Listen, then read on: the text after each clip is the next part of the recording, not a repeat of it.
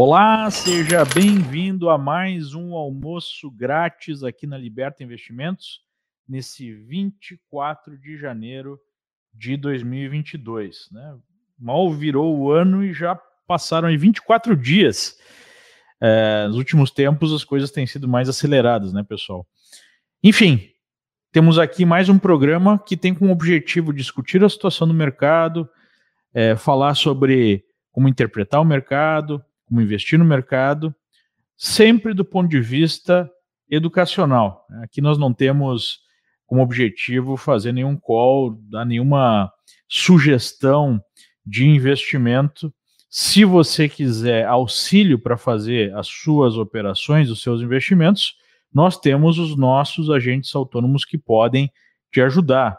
Para falar hoje sobre o que esperar de 2022, num ano que promete muita volatilidade, nós temos o Matheus Gonzalez da nossa, da nossa equipe, que é especialista em renda fixa e que ajuda né, os nossos clientes a entender a situação do mercado e fazer aí os seus investimentos. Olá, Matheus, tudo bem? Bom dia, Leandro, tudo bem? Bom dia aos nossos amigos e ouvintes aqui. É, porra, uma honra ter sido convidado para mais um almoço grátis aqui. Espero é, ajudar colocar alguns pontos de atenção, algumas dúvidas, né? Porque dúvidas a gente tem bastante e espero também contribuir bastante para ajudar os nossos amigos a formar melhor suas carteiras de investimento. Legal. Bom, antes de entrar no assunto específico, acho que vale a pena nós darmos uma olhada no que está acontecendo no mercado hoje. Nós temos Sim. um início de ano bastante, é, bastante tumultuado aí no mercado internacional. O Brasil até está passando meio incólume aí, a uma verdadeira canificina que a gente está vendo nos principais índices. O Triple Q, que é o proxy para Nasdaq, a, o índice que é mais ligado às empresas de tecnologia, e a gente observa uma queda Sangria, intensa né? nos últimos dias, e hoje, inclusive, uma queda aí de 2,5% já, o mercado perdendo um suporte bem importante nos 352 pontos, né, alguns fundos anteriores, é, e testando agora o que era um patamar de topo histórico algum tempo atrás, por volta de 336, 342, é, que é o patamar que está sendo testado. É, o mercado então já apresenta uma sinalização de forte correção é, na esteira de uma mudança na política monetária. Né? O grande trigger para essa correção foi um comunicado, ainda no início do ano, por parte do Fed, sugerindo aí é, um aumento do ritmo da alta de juros e um aumento do ritmo é, da, do fim né, das recompras de títulos que muita gente conhece por tapering. Então, Exato. o que aconteceu? Né? É, depois eu até quero ouvir aqui a opinião do Matheus. Nós tivemos, ao longo da pandemia, a história né, do mercado dos últimos dois anos, é, especialmente no início da pandemia, uma é, solução identificada pelos governos seria: bom, vamos, vamos parar a economia, né, vamos fazer lockdowns, é, porque isso será necessário para impedir, enfim, né, a proximidade das pessoas e a maior transmissão do vírus, pelo menos a tese era essa. E para fazer isso, nós temos então que é, cumprir nessa esse gap. Temos que fazer essa ponte entre a atividade que será é, encerrada e necessidade de recursos, seja por parte de empresas, seja por parte de famílias. Então, de uma maneira geral, os governos produziram é, auxílios emergenciais que foram multitrilionários. Deixaram a intervenção lá de 2008 parecendo coisa pequena. Né? E aí nós tivemos, a partir disso, é, duas coisas acontecendo. Primeiro, os mercados produziram uma alta forte, mercado de ações, né? Tudo que é tipo de ativo, seja bond, seja ações, whatever, né? Criptomoeda, é, com maior, maior nível de recurso disponível, e a gente teve um buraco nas contas públicas. Posteriormente, isso está criando uma onda inflacionária. Essa onda inflacionária, num primeiro momento, foi tratada pelo Fed e outras autoridades monetárias como algo transitório. Né? Essa palavra ficou famosa aí na boca do Jerome Powell, o é, chairman do Fed. Só que o transitório não pareceu tão transitório assim, porque essa inflação não só permanece, como está aumentando nos países envolvidos. É, e para aumentar ainda mais a pressão inflacionária, a gente teve uma série de problemas que persistem na cadeia de distribuição de produtos e serviços. Inclusive aqui nos Estados Unidos, por conta da última onda da pandemia, da Omicron, é, especialmente no norte do país, a gente está vendo desabastecimento em supermercados, algo inimaginável né, para um país como os Estados Unidos.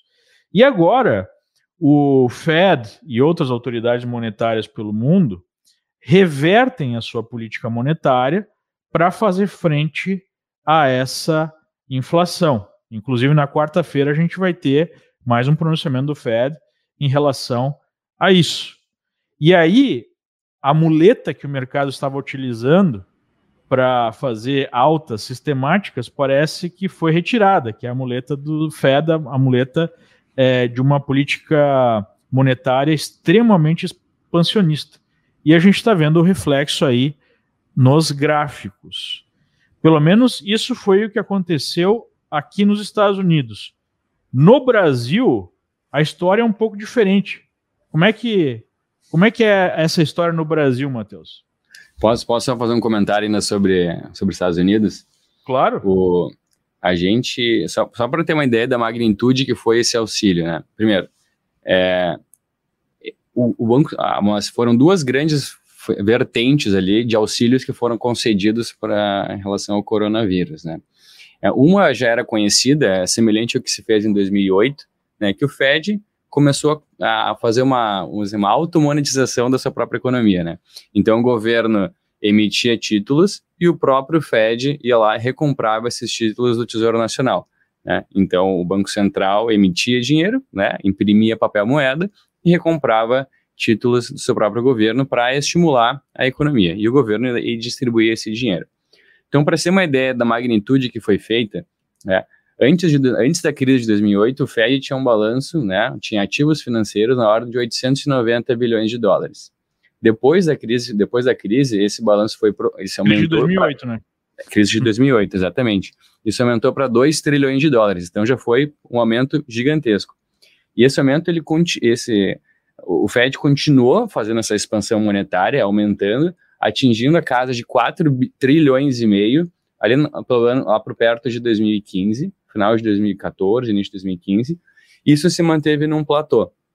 O Fed não começou a desinflar o seu balanço. Né? E aí os mercados continuaram subindo de forma bastante acentuada. Né? É, e aí lá por volta do final de 2018, início de 2019, o Fed começou a recuar, então fazer o que a gente chama é, de é, da venda dos seus ativos de fato, né, o tapering, como o Leandro trouxe uh, no início da conversa, e reduziu os patamares de 4 trilhões e meio para patamares de 13,800, isso no início de 2019. Veio a crise e o, Fred, e o Fed rapidamente ligou a, a maquininha de recompras e expandiu para perto de 7 trilhões de dólares o seu balanço. E continuou expandindo, chegando a, a, aos atuais 8,7 trilhões de dólares. É muito dinheiro que foi uh, colocado na economia. Então, se a gente olha de 2008, antes de 2008, que a gente tinha 870 bilhões, agora a gente tem 8 trilhões de dólares a mais que o Fed colocou, não 8 trilhões a mais, né, mas praticamente isso, que o Fed colocou uh, na economia. É muito dinheiro né? E é diferente de, da crise do passado, do ano da crise passada de 2008, onde o Fed continuou expandindo, foi veio por um platô e depois quando começou a venda dos ativos, esse processo da venda dos ativos ele vai se dar de forma bem mais rápida. Né? Alguns analistas dizem que esse processo já vai, vai iniciar na próxima reunião, não dessa semana, mas a de março, e alguns outros analistas dizem que isso vai começar ao longo deste ano. Né? Então, independente de quem está certo, se vai ser em março, se vai ser depois, é muito provável que aconteça esse ano. Então, diferente do que ocorreu no, no passado, que a gente ficou anos com o balanço do FED parado, agora a gente vai começar uh, essa desaceleração do balanço, essa venda dos ativos, mais rápida. E por que isso? Justamente pelo fato da inflação, né? Porque essa expansão monetária que o Fed está proporcionando, ela traz uma inflação muito grande, porque as pessoas se sentem, ou de fato, possuem mais recursos do que possuíam no passado. Então, quando a gente olha até para o personal income, né, que é basicamente a renda que as famílias possuem, em 2020, apesar do PIB ter caído, essa renda per capita aumentou, porque de fato houve uma expansão monetária muito grande e os próprios governos colocaram muito dinheiro nas, né, na mão das famílias, imprimindo cheques, imprimindo papel moeda ou, ou dando cheque para as pessoas, como de fato ocorreu isso nos Estados Unidos e aqui no Brasil viu o Auxílio Brasil, ou enfim, Auxílio Emergencial, que depois foi o Auxílio Brasil. Então, isso de fato, as pessoas têm mais dinheiro, né? E as pessoas têm mais dinheiro num período onde elas ficaram em casa, porque elas não poderiam trabalhar. Então, não se produziu e se consumiu mais. Então, a gente teve um duplo problema de inflação, porque a gente teve uma, uma, uma, queda na produção, que a gente chama de um choque de oferta, e por outro lado, a gente teve um choque de demanda, porque as pessoas consumiram mais. Então, a gente teve dois efeitos que tornaram a inflação maior. E aí, isso tem se pro, pro, pro, propagado, né, de forma bem acentuada, né, porque a, a, oferta ainda não corrigiu, né, a gente ainda tem vários é, nichos da indústria ainda com bastante dificuldade de retornar, de retomar a oferta dada a demanda que existe, né, a gente viu hoje, ou recentemente, enfim, é, eu acabei da notícia hoje, né, de que provavelmente esse vai ser um, um dos, melhores, um dos maiores sucessos de, de, do trimestre da Apple, dado a venda do novo iPhone, eles não conseguem dar demanda, né? Uh, não conseguem ofertar na mesma quantidade que a demanda está, uh, sendo, está ocorrendo. É, enfim, isso naturalmente acontece um processo inflacionário. É, é, inclusive, então, só para é, pontuar a diferença do que aconteceu em 2008 claro. do que aconteceu agora, em 2008, a maior parte da intervenção do Fed foi para sanear os balanços dos bancos. Ou seja, no final das contas, toda essa grana que foi injetada, é, ela praticamente não foi parar na mão do consumidor. Né? Perfeito. Porque o nível de crédito nos bancos diminuiu. Até porque os bancos estavam com o balanço podre, né, segurando títulos imobiliários que perderam valor por conta é, do crash no mercado imobiliário. É, como muitos já sabem, né? Se não sabe, vale a pena estudar, porque essa é uma história bem interessante para quem gosta de mercado, quem gosta de economia você teve é, uma bolha de crédito no mercado imobiliário, onde pessoas que não tinham nem renda, nem patrimônio, nem nada, conseguiam empréstimos gigantescos para comprar casa. E às vezes isso foi gerando uma bolha na mesma casa, né? Exatamente, isso foi gerando uma bolha porque o preço dos imóveis subiu porque tinha crédito disponível para comprar imóveis, né? Então, Exato. quando os bancos tinham nos seus balanços esses títulos que passaram a não valer nada porque era um dinheiro difícil de ser é, é, é, era uma dívida difícil de ser cobrada, né, impossível de ser cobrada, o Fed basicamente diz: não, eu compro aqui a sua dívida podre, tá aqui um, um treasury para você, e agora o seu balanço fica limpinho, né? Ou Perfeito. seja, o pior dos mundos, porque você é, é capitalista na hora de você é, ter lucros, né? É, que os bancos tiveram lucros gigantescos durante esse período e socializa Sim. depois os prejuízos os quando prejuízos, né? a bolha estourou, né? Então foi o pior dos mundos. Perfeito. Nesse caso específico, o que a gente teve foi diferente. Nesse caso específico, o dinheiro foi lá na mão do consumidor, foi um cheque na casa das famílias americanas. É uma política bem mais liberal, né? Digamos não assim. era qualquer cheque, 1.200 dólares para cada família por mês é muito dinheiro, né? Mesmo no Brasil, que tem um nível de renda muito menor, é, para a faixa mais pobre da população, a renda multiplicou por oito durante o período do auxílio emergencial. Ou seja, foi muito dinheiro. Eu acho que hoje quase todos os economistas do mundo concordam que foi muito. Foi Sim. demais, né?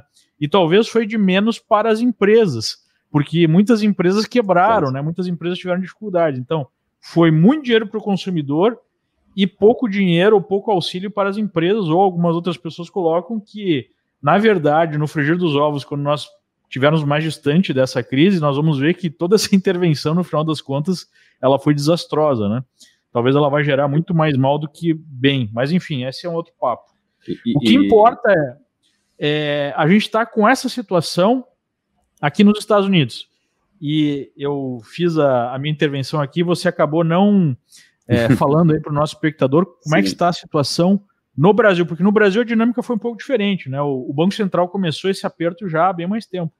Sem dúvida, né? E, e, de fato, acho que aqui no Brasil ainda tem mais um agrave em relação à inflação, de que a gente tem vivido, né, ou pelo menos no passado, uma seca muito grande. Agora, é, no início do ano voltou a chover muito forte, inclusive fazendo até alguns estragos em alguns estados, né? Grandes estragos, é, diga-se de passagem, em alguns estados. Mas no ano passado a gente teve uma seca muito grande. E a seca ela trouxe dois prejuízos, vamos dizer assim. Primeiro, com relação às culturas, a gente teve várias safras quebradas, né, aumentando aí o preço dos grãos, o preço das leguminosas, vegetais, e também muito, aumentando bastante, intensificando o aumento do preço da energia. Né, até se criou uma bandeira tarifária nova, que é a bandeira crise hídrica. Né, e isso aumentou bastante o custo da energia, o que de fato aumenta é, tanto na nossas, nas nossas casas como também na indústria. Né.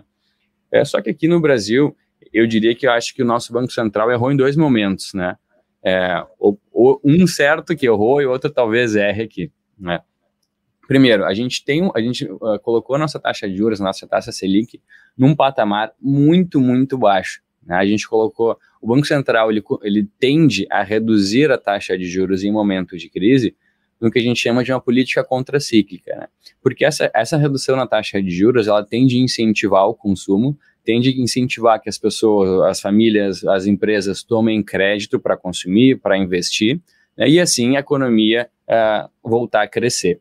Então, o Banco Central adotou essa postura, fez essa medida contracíclica, uh, reduzindo drasticamente a nossa taxa de juros ao longo de 2020. Né. Isso, de certa forma, uh, trouxe uma boa parcela de crescimento, né? A gente deve crescer perto de 4,5% a 5% no, no ano de 2020. Né?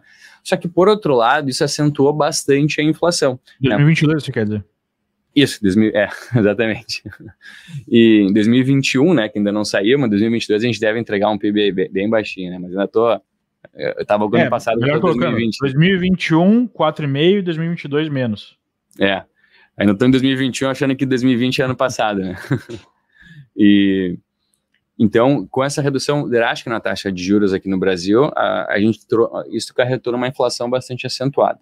E ao essa inflação começar a acentuar, semelhante no processo que ocorreu nos Estados Unidos, né, só que para a gente, a nossa inflação é sempre, vamos dizer assim, um, um, mal, já que a gente conhece muito bem, então que assusta todo mundo, o nosso Banco Central disse, olha, eu não quero ficar atrás da curva, que a gente chama, ou seja, com a taxa de juros abaixo da inflação e começou a fazer um processo rápido de abertura da taxa de juros. E semelhante com o que houve no Fed, que o Fed disse, ah, vai ser transitório, que o pouco antes transitório foi migrando aos poucos para permanente, aqui no Brasil a gente também teve uma comunicação, de certa forma, leviana no início, de, de, como seria essa, essa inflação aqui e de como seria a perspectiva de taxa de juros aqui no Brasil.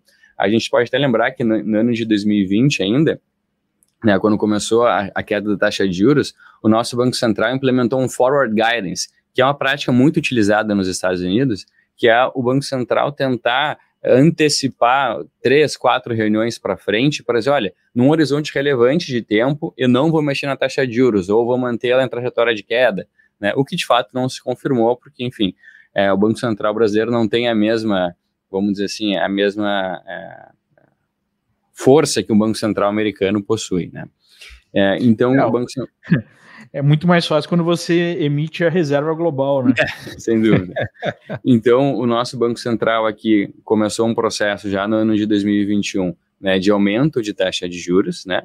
Começou com paces mais lentos, com, com aumentos graduais, e agora a gente tem aumentado em ritmo de 1,5 a cada reunião, que é um aumento bastante significativo, né?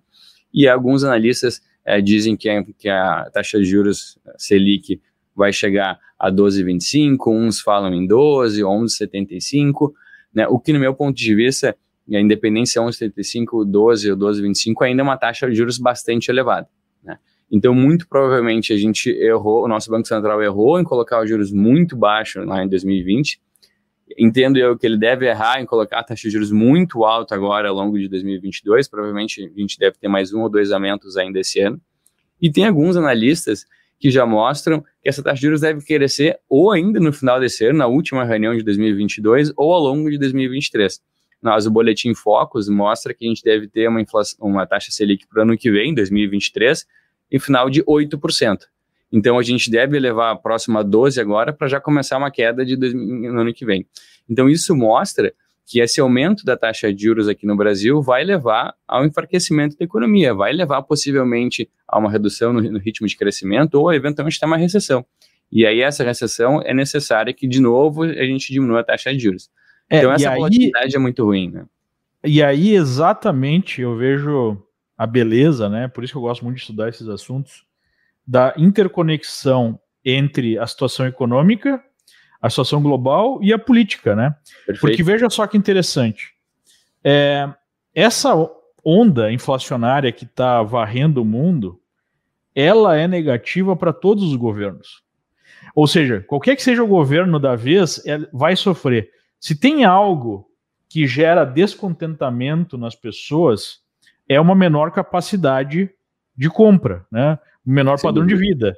A gente já viu no passado PT né, sendo destruído aí nas urnas, justamente por conta de uma crise que produziu alta da inflação e diminuiu né, a capacidade de compra das pessoas e o padrão de vida das pessoas. Uhum. É, o que a gente está vendo hoje, olha só que interessante. Nos Estados Unidos, nesse momento, a gente tem um governo de esquerda, né, um governo do Partido Democrata do Biden. E o Biden está sendo massacrado nas avaliações do governo.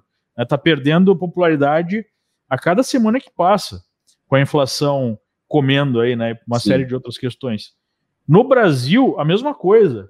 É, muitos analistas colocam que é, é, a, a diminuição da popularidade do atual governo brasileiro, do governo Bolsonaro, é por conta da pandemia e da gestão da pandemia, e, na minha opinião, isso é menor. Né? O que realmente pega em popularidade é a questão de é, poder de compra, né? de como as pessoas estão se sentindo em relação a a vida delas está evoluindo ou está evoluindo. Claro que a pandemia em si gera uma situação de descontentamento generalizado, porque você tem um problema gigantesco, você tem pessoas morrendo, você tem diminuição até da sua capacidade de ir e vir, e óbvio que isso vai gerar um descontentamento generalizado. Mas no frigir dos ovos, o que pega mesmo é a questão inflacionária. E aí você toca no ponto do aperto monetário que gera algum tipo de recessão numa situação já ruim, porque vamos e venhamos. Na verdade, o Brasil está, é, digamos assim, num cenário ruim do ponto de vista econômico desde 2011. 2011, 2012, fez aquela máxima de renda, aquela máxima de tudo, e a gente nunca alcançou aquele patamar de volta mesmo no mercado de ações, é, se nós colocarmos aí alguma correção por dólar ou uma correção por inflação, whatever, a gente está longe ainda do topo histórico, né? É só olhar aqui o EWZ, que é o ETF de Brasil em dólar. A gente precisa subir é, aí, se não me engano, uns 200% para voltar ao topo lá, ainda de 2008, no caso aqui do EWZ. Então, numa situação que a economia já vem deprimida, que já vem fazendo pequenas recuperações, e quando parecia que as coisas iam engatar, né, veio a pandemia, você ter mais uma recessão, eu vejo que é algo muito difícil é, de um governo né, buscar uma reeleição, porque você já está numa situação ruim, aí você vai criar uma recessão por conta do aperto monetário, e mesmo com a aprovação desse aumento né, do que era a Bolsa Família, agora virou um auxílio maior, é, isso não me parece ser o suficiente é, para gerar é, a felicidade geral da nação, né? Que é o que um governo requer para se reeleger. É, qual é que é a tua visão em relação a isso? É a, a, economia, a gente sempre tenta, né, durante a faculdade ou durante os, é, mesmo quem os estudiosos acadêmicos, enfim, uh, a gente sempre tenta ou busca encontrar um modelo de equilíbrio geral. Né? Esse é, é, é, a predileção dos economistas, é o objetivo talvez maior dos macroeconomistas. Mas, de fato, é impossível a gente encontrar um modelo de equilíbrio. Né? O, que, que eu quero dizer com isso? Né? Se a nossa inflação está muito alta e, e por inflação está muito alta, os políticos se sentem com vontade de dar mais dinheiro para as pessoas para repor né, o poder de compra que elas tiveram, isso na prática vai gerar mais inflação. E o Banco Central, em tese, vai ter que aumentar a taxa de juros para frear essa inflação. E essa aumentar a taxa de juros vai reduzir o ritmo de crescimento da economia, o que também, de certa forma, vai ser prejudicial para a economia. Que então, sempre foi nós... ficar no brasileiro, né? Ficar no brasileiro é isso. Exato. Você cria teto de gasto, você cria um monte de instrumentos, mas no final sempre a, a vontade política de dar mais benesses ela acaba se impondo, né? Exato. Então, é, isso é importante que se entenda, porque não adianta a, a gente tentar resolver a economia com canetaço político. Né? Isso não deu certo e a gente tem N exemplos na história do Brasil é, de como, como, como, como, se deve isso. Né? Por exemplo, em, 2000, em 2012, quando a Dilma tentou reduzir o preço da energia elétrica na caneta, isso gerou um passivo para as companhias de energia elétrica gigantesco que até hoje ainda não, não foi pago em alguns casos. Né? Então. É, inclusive, é, na época eu fiz vários artigos, né, dei entrevista na, na Infomanha dos locais. É, para mim, aquele foi o marco da vaca foi para o brejo. Né? Foi ali, inclusive, que eu passei a retirar mais recursos do Brasil, colocando aqui nos Estados Unidos. Já preparei a minha vinda para cá, porque para mim ficou claro que o negócio ia descambar a partir daquele ponto. É. E, e, de fato, esse 11, 12, como, como, como colocou, Leandro, é, é de fato muito marcante na história do Brasil, porque em 2000, existe um, um, uma conta que a gente faz, que os economistas fazem, que chama paridade do poder de compra. Né? Que basicamente, se a gente tentar traduzir, é o quanto a gente, os produtos que a gente exporta, quanto que a gente consegue importar. Né? Como, se, como se a gente fosse pensar num escambo, vamos pensar aquilo que a gente exporta bastante, por exemplo, saca de soja. Né? E aquilo que a gente importa bastante, vamos pensar num notebook da Dell, que estou aqui na minha frente. Então, quantas, saca de so quantas sacas de soja eu preciso exportar para importar um notebook Dell? Quando, lá em 2011, isso foi nosso recorde. Então, eu, a, a, nossa balança exportadora conseguia importar 14 mil dólares. Era, era bastante coisa, né? Se a gente fosse traduzir isso para a qualidade de poder de compra per capita, né? A partir de 2011, a, a gente conseguia importar muito menos, cerca de 6 mil dólares. Isso caiu vertiginosamente. E isso se manteve ao, ao longo dos anos seguintes, né, per capita, esses valores, né.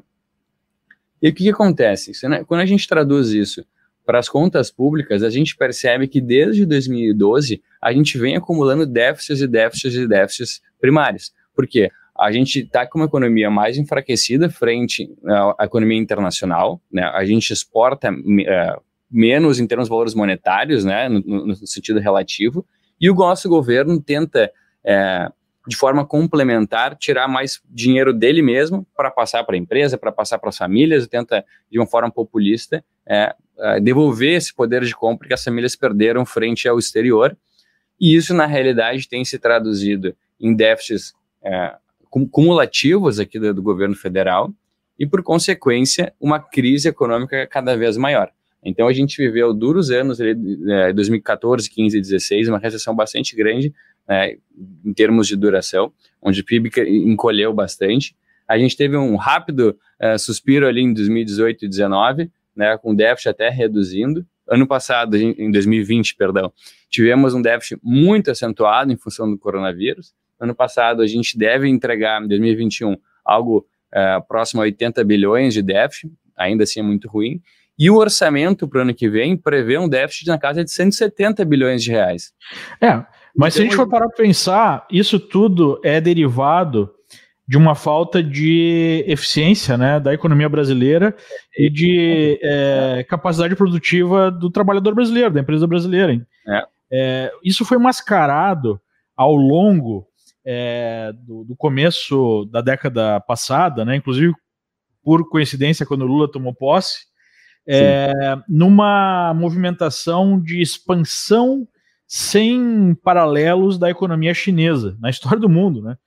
É, que basicamente estava comprando commodities, que é a única coisa que o Brasil é, é realmente produtivo, né? é, produtivo, eficiente, né, competitivo, é, a preços duas, três, quatro vezes maior do que a média histórica. Então isso Sim. gerou, digamos assim, um surto de prosperidade é, de curta duração, né? Talvez ali nós perdemos a oportunidade histórica de fazer reformas que deixariam o Estado brasileiro mais é, eficaz, mais enxuto, né, mais, é. É, mais é, moderno. E o caminho que foi escolhido foi utilizar é, essa grana a mais para comprar, aí sim a felicidade geral da nação, né?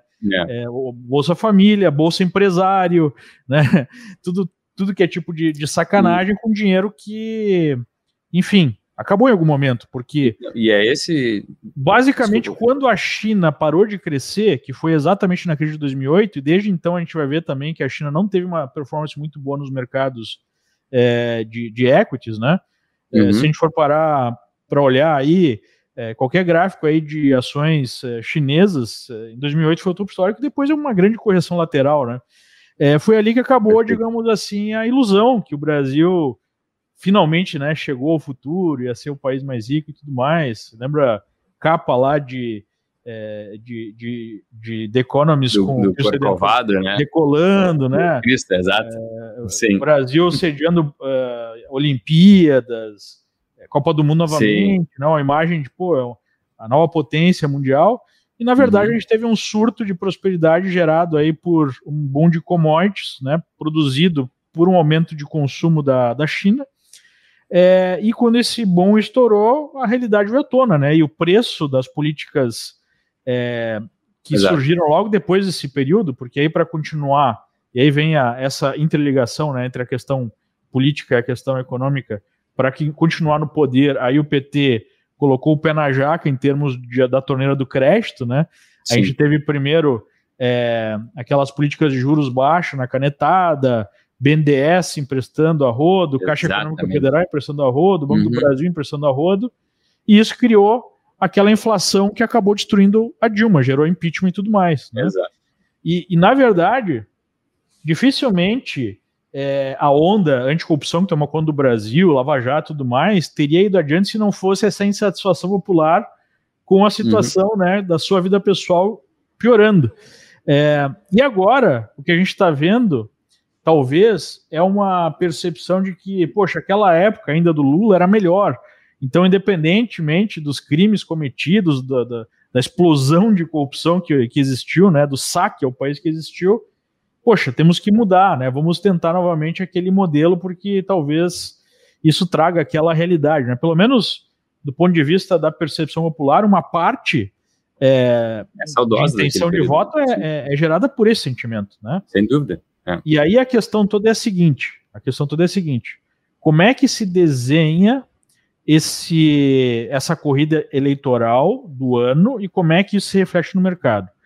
E aí eu acho que vem duas percepções que eu consigo ter com pessoas que eu converso, com gestores, com uhum. analistas, né? Enfim, players do mercado, players grandes, inclusive players aqui nos Estados Unidos. Uma visão diz o seguinte: digamos assim, a, a, visão até talvez que hoje até seja mais é, tenha mais eco aí na indústria. Ah, o Brasil é isso mesmo, é, a política é corrupta mesmo, né? É, no final das contas tem o centrão lá que não deixa ir muito para um lado, muito para o outro. Sim. Então a, a, importância não é tanta de quem está na presidência, de quem não está. O que importa é manter certas políticas como é, a responsabilidade fiscal, algumas reformas mínimas para não implodir né, o, sistema. E era isso mesmo, e é o máximo que a gente vai ter. Então o Brasil não vai, digamos assim, virar uma Argentina ou no, no limite uma Venezuela, né? Que acho que pouca gente acredita na, na, no, na tese venezuelana, porque o Brasil é um país bem maior, mais complexo, enfim, mas acho que a Argentina seria uma tese até mais, mais provável. Então, como não vai virar Argentina ou Venezuela, no final das contas, é, depende mais da situação externa. Né? Então, se tiver um cenário favorável para emergentes, que parece que no curto prazo até está, porque Sim. tanto o Brasil quanto é, outros emergentes não estão sofrendo essa correção no mercado é, dos países mais desenvolvidos, pelo menos não nesse começo de, de, de 2022. A China está querendo ensaiar aí mais um mais uma, uma mais um ciclo né, de expansão monetária e tudo mais para é, cobrir um pouco aí o buraco é, da, da, da, indústria de real estate, né? A gente teve a Evergrande, outras yes. construtoras quebrando, e lá também é muito difícil você ter esse passo para trás, né? Da, da, da, evolução da sociedade chinesa, porque é um, é um regime de partido único, mas se tiver muita insatisfação popular, o regime fica preocupado, né? Então, é, há, há essa tese do tipo, ah, não importa quem vence, no final vai ficar mais ou menos o mesmo, que tem que seguir aquele, aquelas diretrizes básicas de responsabilidade fiscal e de algumas reformas para o Estado ficar um pouco melhor, né? E tem que ter uma gestão minimamente organizada. E era isso. É, e aí seria a tese até de um eventual Lula paz e amor e tudo mais. É, o que eu acho tese, um pouco difícil, né? Como, Matheus? Eu acho um pouco difícil que ele venha com essa política de Lulinha, paz e amor, né? Não é o que ele é, tem então, dito, pelo menos até então, né? Essa é uma tese. A outra tese é, é, olha, não é tão simples assim, né? Por quê? Porque a gente teve uma situação e a gente acompanha as conversas internas do PT, da esquerda e tudo mais, onde eles tiveram um ciclo no poder executivo, porque esse poder não se encerrou. A gente vê que existe muito poder ainda da esquerda nas instituições, né? Até dúvida. muito da impossibilidade desse governo fazer qualquer coisa vem disso. É, mas esse novo ciclo possível no, no Poder Executivo poderia ser uma oportunidade para corrigir os erros do passado. Qual é que seriam os erros do passado, segundo as próprias conversas internas da esquerda? Que ela não foi tão agressiva em dominar instituições como os militares, como né, controlar a imprensa, tal regula regulamentação da mídia, como eles colocam. É, o Lula também tem dado declarações é, bem agressivas, né? Do tipo, a gente não pode fazer um governo para Faria Lima, é, de repente a gente poderia é, reativar a economia utilizando reservas, né? O que seria trágico. A gente tem o Mantega, veja bem, Mantega, né? Olha só, fazendo um artigo defendendo Sim. a política de campeões nacionais, que foi uma coisa trágica para o país. É, então, eu particularmente tenho dificuldade em acreditar nessa versão aí de ah, não importa qual governo, vai ficar mais ou menos na mesma e não vai ter nenhuma agressividade em termos políticos.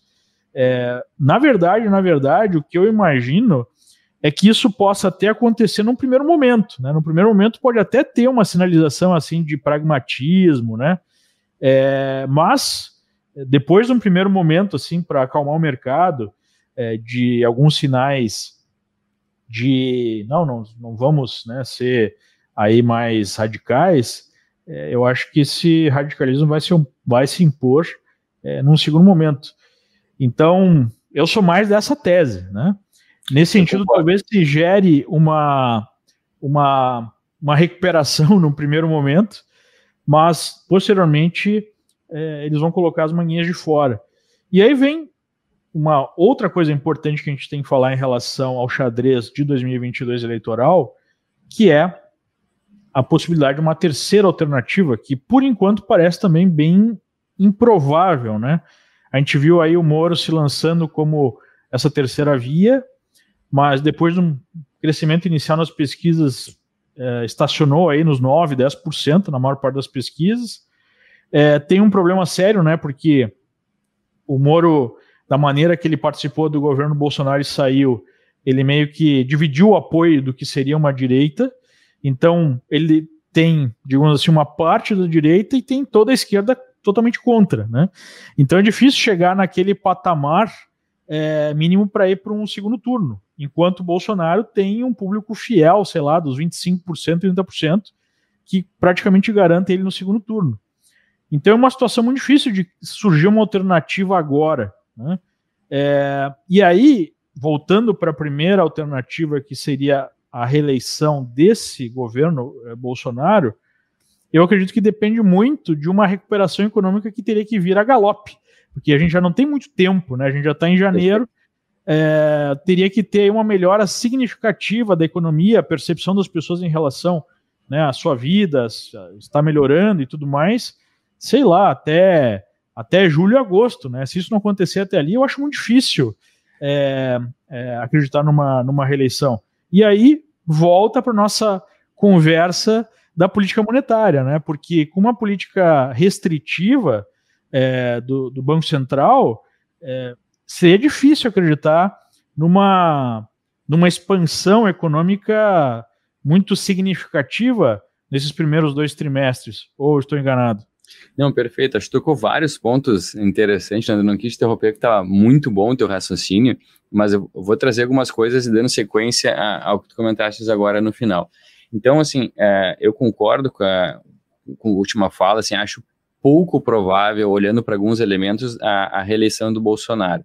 Né? Primeiro, de fato, o ambiente econômico não é favorável, tanto em termos de inflação, quanto na perspectiva de aumento da taxa de juros, né? É, que, enfim, já está em curso e que deve continuar ainda um pouco mais, é, e também com relação à perspectiva de crescimento de PIB para esse ano. Alguns analistas já falam até em recessão, né? a gente vê algumas gestoras né, dizendo que é, o Brasil deve ter crescimento negativo nesse ano, né? deve cair o PIB, e algumas apostando próximo a 1%. Então vamos lá, a gente tem inflação acelerando, né? Eu até acho que ela deve começar a ter uma aceleração cada vez mais baixa. Né? Na minha opinião, a gente está num pico e é daqui para baixo de inflação, mas a gente está num ambiente inflacionário bastante alto. A gente deve ver uma economia uh, fraca esse ano, próximo a 1% ou a, abaixo disso. E quando a gente olha para alguns indicadores da própria popularidade do presidente e nível de aprovação, é, historicamente nenhum presidente se elegeu é, ou elegeu um seu sucessor com popularidade tão baixa quanto que o Bolsonaro possui.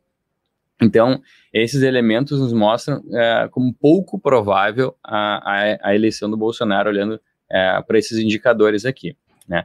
É, agora, falando um pouco de Lula que você trouxe, né? É, então, quando o Lula se elegeu na primeira vez, né, ele tinha também uma fala bem esquerda antes da eleição. Né? Aí foi se aproximando da eleição e ele virou esse um pouco mais Lulinha Paz e Amor, né, que, que a gente apelidou, é, e, e de fato ele se aproximou muito de um democrata, né, do, no, fez até uma a carta de, é, aos brasileiros, né? Não foi redigida exatamente carta ao povo ele, né? brasileiro. Né? Carta ao povo brasileiro, 2002. né? Ele é escrita pelo Palotti, que, enfim, depois acabou saindo e depois o Manteiga assumiu, é, mas totalmente é, alinhado com, com o que o governo do PSDB tinha feito ao longo do Fernando Henrique, né? Lembrando que o Fernando, que Fernando Henrique só se elegeu né, é, depois de Itamar Franco, né, em função do plano real. Sem isso não, sem isso não teria acontecido, né?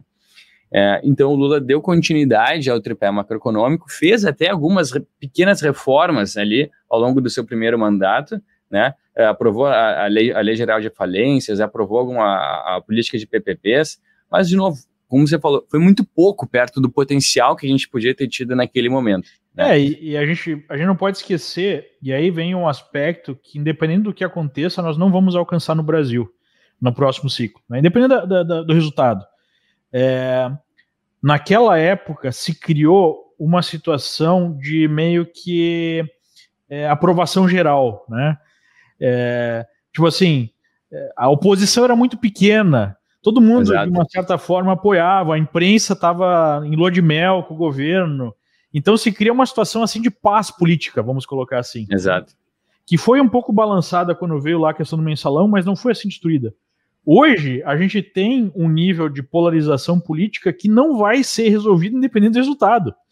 Porque Perfeito. se Bolsonaro ganhar, nós vamos continuar tendo, sei lá, imprensa, uma parte né, da população jogando pedra 24 horas por dia. Que se o Lula for eleito, Lula. A gente vai ter uma parte significativa da população também jogando pedra e não é satisfeita né, com é, um, um cara que estava há pouco tempo preso na presidência do país. Então, não vai se criar essa sensação de ah, aceitação, né, de um ah, o metalúrgico que foi eleito, olha só nossa democracia, coisa bonita. É, então, isso não vai acontecer. Isso, obviamente, tem é, uma série de consequências é, sociais e econômicas. Mas, enfim, só para fazer uma parte aí. Não, perfeito. E o Brasil é totalmente diferente do que uh, era quando o Brasil, quando o Lula se elegeu pela primeira vez, né? o dólar estava uma cotação infinitamente mais baixa do que a gente está agora. A gente estava numa economia realmente estava crescendo, né? Feito, é, o governo estava recém tinha recém recebido um, um, empréstimo grande da FMI até para uh, lembra é, que quando o Fernando quando, fez lá o Proer, né? Que limpou toda a sujeira. O balanço dos bancos, né? é, e, e, quando o Lula se elegeu, eu me lembro que a gente falava, ah, o Lula vem aí, o dólar chegou a bater próximo a 4, depois caiu, logo depois da carta ao povo brasileiro. Uh, enfim, e a gente estava com caixa que é FMI. É, em, valor, em valores atualizados, seria o dólar equivalente a 11 hoje. Aquele pico Perfeito, que o dólar excelente. atingiu durante as eleições. Corrigido pela inflação, né? Perfeito. É. É, mas, enfim, o, o, fato é, o Brasil era estava melhor do que a gente estava hoje, né, em termos de uh, balanço das contas públicas. Né. Então, o, o, governo pôde abrir as torneiras né, e carregar a, a, população com mais dinheiro e fazer várias políticas expansionistas em termos fiscais e monetários, né, para que a gente, que houvesse um crescimento forçado, até culminar numa política totalmente errada, né, da, do, dos campeões nacionais que, que foi feito durante o governo Dilma, que acabou, né, obviamente, com o impeachment dela e com um desastre total do nosso crescimento econômico aqui. É, o fato é, todo o discurso que o Lula tem feito até, até então ele é muito pautado ainda em aumento de gastos, né? Tanto é que ele fala, não, o PEC do teto de gastos, ah, o teto de gastos em si, ele não precisa existir. O que precisa existir é comida na, na mesa das pessoas, é, claro, enfim, mais populista, dinheiro, né? é totalmente esse papo populista, né? E isso as pessoas têm que entender que, além desse papo populista, isso é o desastre para o Brasil, né? Isso, de fato, vai ser o caminho à Argentina e o caminho para a Venezuela, né? Então, o quanto mais a gente se afastar dessas conversas é, de austeridade fiscal, de responsabilidade fiscal, mais na trilha de Argentina e Venezuela a gente está indo. É, mas aí, Matheus, eu acho que vem é, o ponto aqui para o nosso espectador, o investidor. Dependendo da retórica que for colocada, e conforme vai cristalizando de fato, né? Porque tem muita pesquisa, Lula está aparecendo muito na frente, mas as pessoas ainda não pararam para pensar de fato nas eleições, né? Elas vão começar Sim. a realmente pensar nisso e, e, e digamos assim, consolidar o seu voto por voto de julho e agosto. É isso que vai acontecer, né? É, e quando isso acontecer, nós vamos ver uma série de discursos. Se isso é discurso para inglês ver ou se é realidade, vai ficar difícil de saber. Agora, imagina nessa esteira populista, o Lula prometendo todo tipo de benesse com uma postura extremamente populista, isso óbvio que vai arrepiar o mercado. E óbvio que pode gerar uma volatilidade muito grande. não estou dizendo que isso vai acontecer, mas há essa possibilidade. Sim. Então, é, se a gente for parar para olhar uma, um outro dado histórico em termos eleitorais, é volatilidade em tempos de eleições por conta disso. E essa volatilidade é sentida especialmente no câmbio. E aí volta a uma tecla que a gente está batendo aqui na Liberta há muito tempo, né?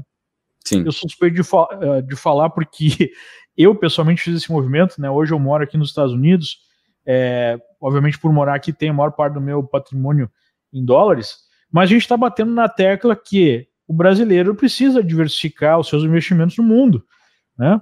É, porque a gente sabe que quando o negócio aperta, o câmbio é que é a válvula de escape. Né? O câmbio é, é, o fator que fica no meio, né, entre esses dois aspectos, né? É, é a realidade que não pode ser controlada pelo governo, né? Ou pode ser controlada por algum tempo, né?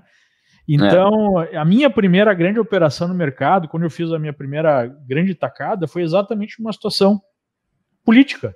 Fernando Henrique estava buscando a reeleição, aquele câmbio era insustentável, ele hum. manteve o câmbio para garantir a reeleição e depois da reeleição abriu a torneira do câmbio e o real se valorizou, sei lá, 100%, é, o dólar, melhor colocando, se valorizou 100% em relação ao real em poucas semanas, né?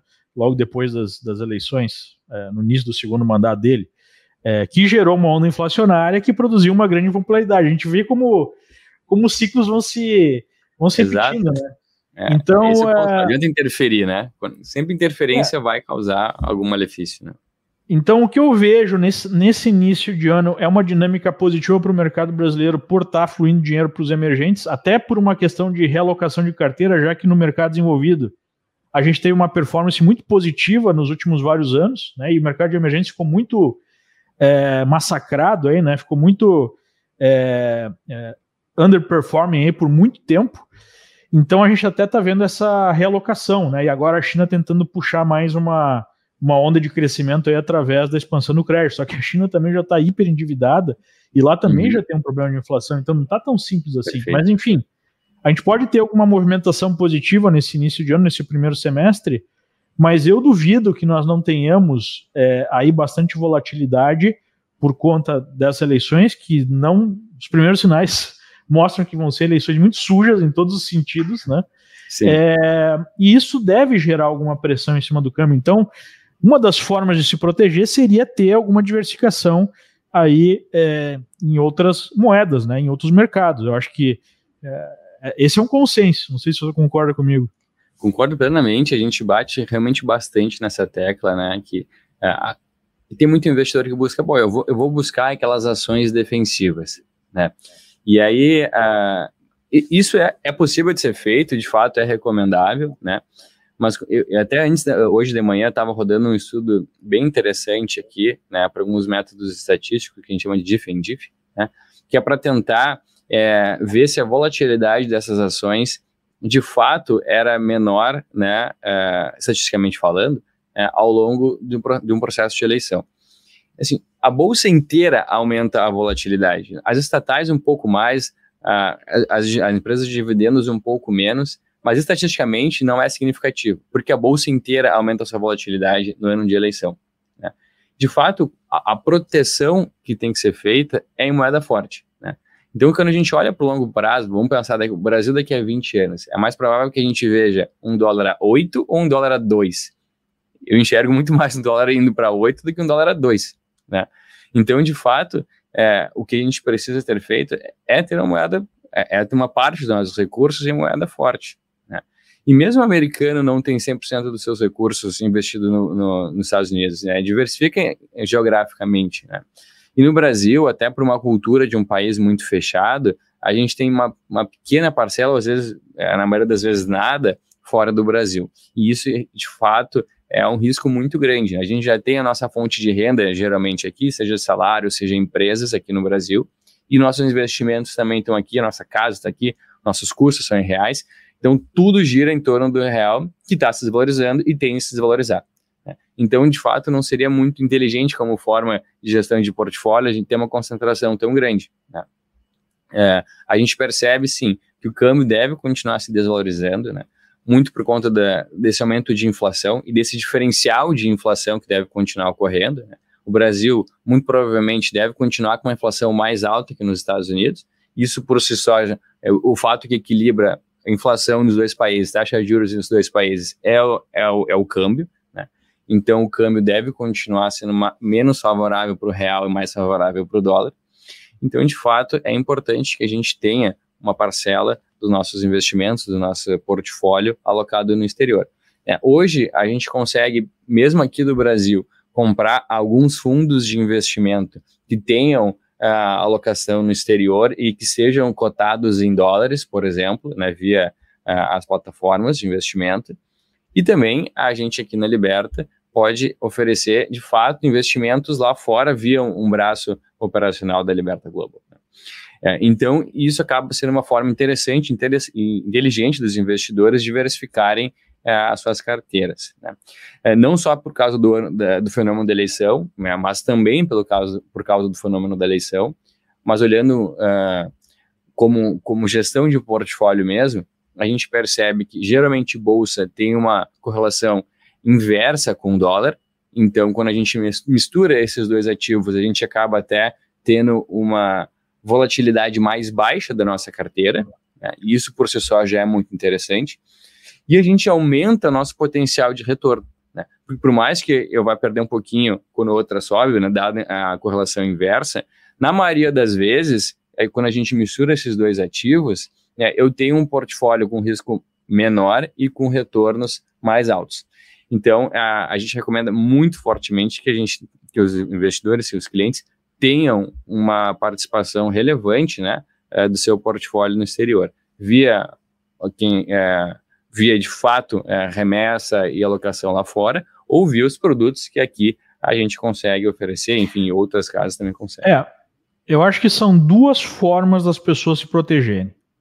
Primeiro, né, especialmente isso para o público geral, até quem não tem muita experiência de mercado, diversificação. Diversificação dentro do Brasil, ou seja, em diversos ativos de classes diferentes, e alocando em ativos denominados em moedas fortes seja dólar, seja é, euro, né, seja ien, enfim, tem uma carteira diversificada, bonds, ações de vários locais, de várias naturezas.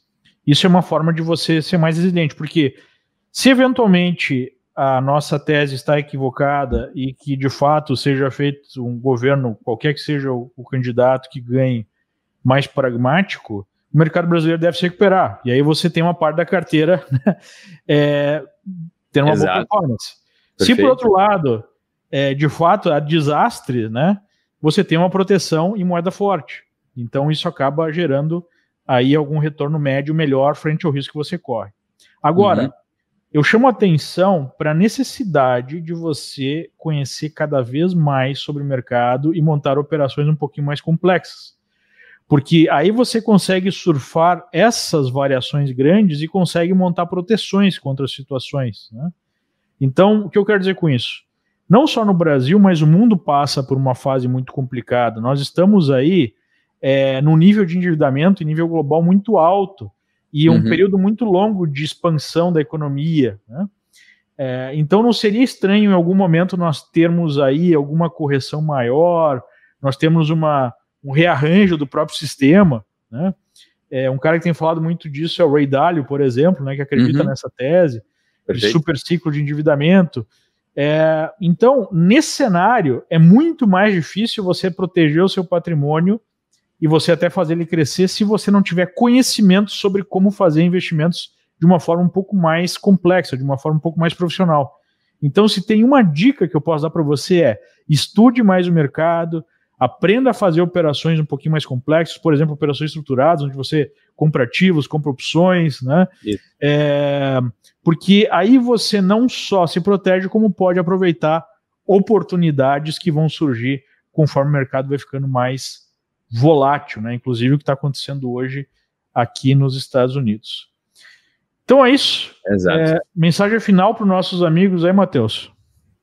Bom, mensagem final é: a gente vai ter um ano sim bastante volátil, né? A gente tem que procurar algumas alternativas para. A gente acabou não, não falando muito sobre setores, enfim, mas enfim, uh, acho que há no Brasil uh, algumas coisas, alguns mecanismos que a gente pode utilizar para se proteger via operações estruturadas, como o Leandro mencionou, ou via mesmo uh, buscando aqueles ativos que devem ter uma melhor performance. Mas, de novo, vai passar muito porque o Leandro disse de a gente ter um conhecimento, aprofundar, aprofundar nosso conhecimento sobre formação de carteira, sobre as empresas, para a gente conseguir perceber né, quais vão ser as beneficiadas né, durante esse ano.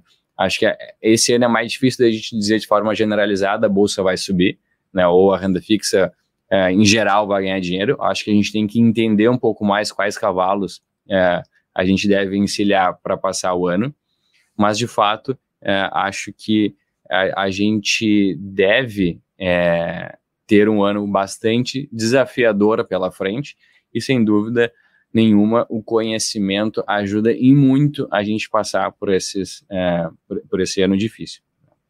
Então, acho que agradecer de novo, Leandro, o convite, né? E, enfim, foi uma honra passar essa hora contigo, com todos os nossos ouvintes aqui. E que seja um ano de bastante prosperidade aí e que a gente consiga ganhar um dinheiro mesmo com esse cenário adverso. E saúde, né? Mais importante, depois de todo esse Sem dúvida nenhuma. essa tragédia da pandemia, muita saúde aí para todos. E a honra foi minha. Lembrando, né, que estamos fechando mais almoço grátis, programa que nós temos toda segunda-feira aqui na Liberta Investimentos, onde debatemos situações de mercado, temos um foco mais educacional. Se você busca ajuda para efetivamente fazer os seus investimentos, você pode entrar em contato aí com um dos nossos assessores, abrir a sua conta ou transferir a sua conta para a Liberta Investimentos. Um grande abraço e uma ótima semana a todos os amigos. Até mais. Tchau, tchau. Tchau, tchau.